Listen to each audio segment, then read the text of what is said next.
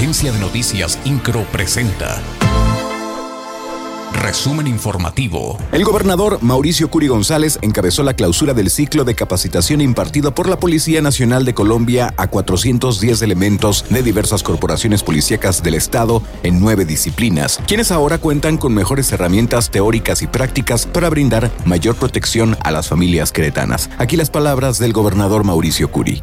Juntos vamos a seguir construyendo el Querétaro que nos merecemos, de libertad y de progreso porque aquí, señoras y señores, vamos a seguir viviendo en paz. A ustedes, como policías y nosotros como sociedad, nos corresponde asumir los retos de seguridad del presente.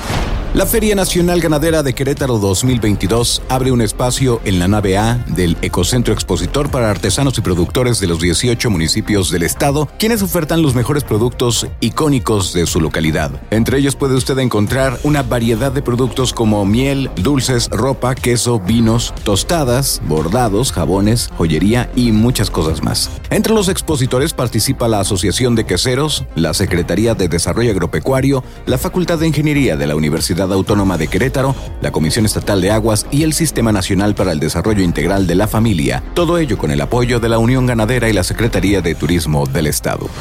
El alcalde Luis Nava recibió el nombramiento de Ciudad del Aprendizaje, que otorgó al municipio de Querétaro la Organización de las Naciones Unidas para la Educación, la Ciencia y la Cultura, tras demostrar su compromiso para impulsar una cultura de aprendizaje y fomentar políticas que brinden oportunidades a niñas, niños, jóvenes, adultos y adultos mayores con múltiples programas educativos y de aprendizaje no formales.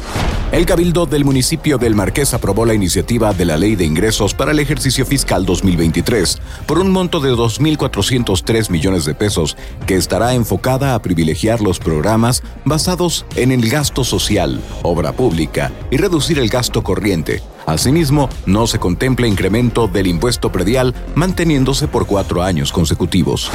INCRO, Agencia de Noticias.